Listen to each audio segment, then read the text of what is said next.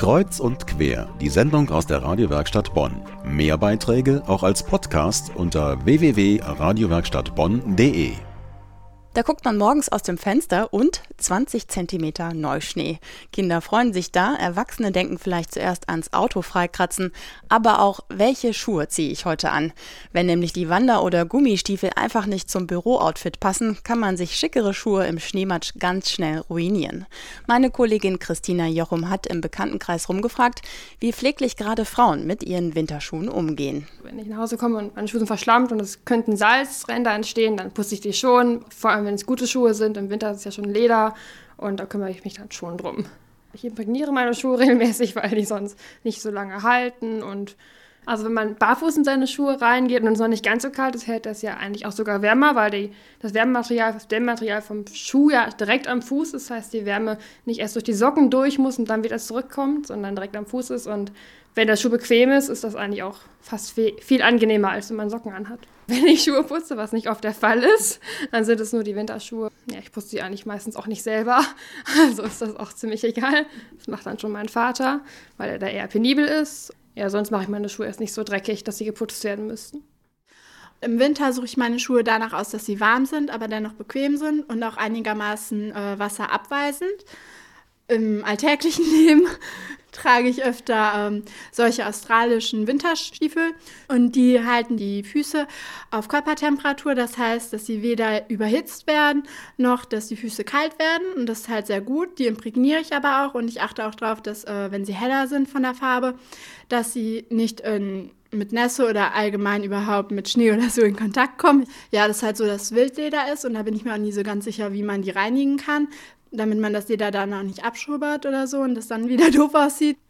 Und wenn es richtig matschig ist, dann ziehe ich Gummistiefel an. Also irgendwie ist schon klar, Schuhe müssen geputzt werden, aber so richtig der Hit ist das auch nicht. Trotzdem, wie pflegt man Schuhe richtig? Gerade jetzt zwischen Pfütze und Schneepatsch. Wir haben einen Schuhmachermeister gefragt. Eckbert Engel ist Schuhmachermeister seit 25 Jahren. Seine Werkstatt ist in der Bonner Innenstadt. Ein drahtiger Mann mit sehnigen Händen. Sein Tipp, etwas tun, bevor die Schuhe kaputt gehen. Wenn dann eben vorgebeugt wird mit Imprägniermittel und mit Pflegemittel im Allgemeinen, Schuhcreme, für Velour und auch für Glattleder, dann ähm, beugen wir eben dem, dem, diesen Flecken vor. Sollten diese Flecke aber schon einmal drin sein, gibt es dann immer, äh, auch wieder Reinigungsmittel wie Shampoos, um diese Schnee- und Wasserränder eben wieder aus dem Schuh herauszubekommen. In jedem Fall ist es besser, vorher imprägnieren, statt hinterher sich über Flecken ärgern. Eine Menge Mittelchen, Sprays, Creme und Fett gibt es. Am besten den Fachmann fragen, was genau für dieses Paar Schuhe gut ist.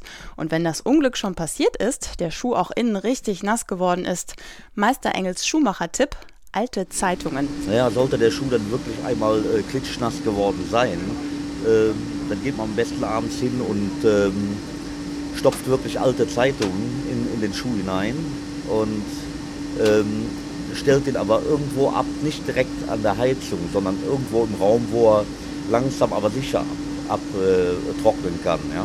Wechselt vielleicht auch nochmal äh, das feuchte Zeitungspapier aus und soll prinzipiell sowieso immer einen Spanner abends rein äh, stecken in den Schuh.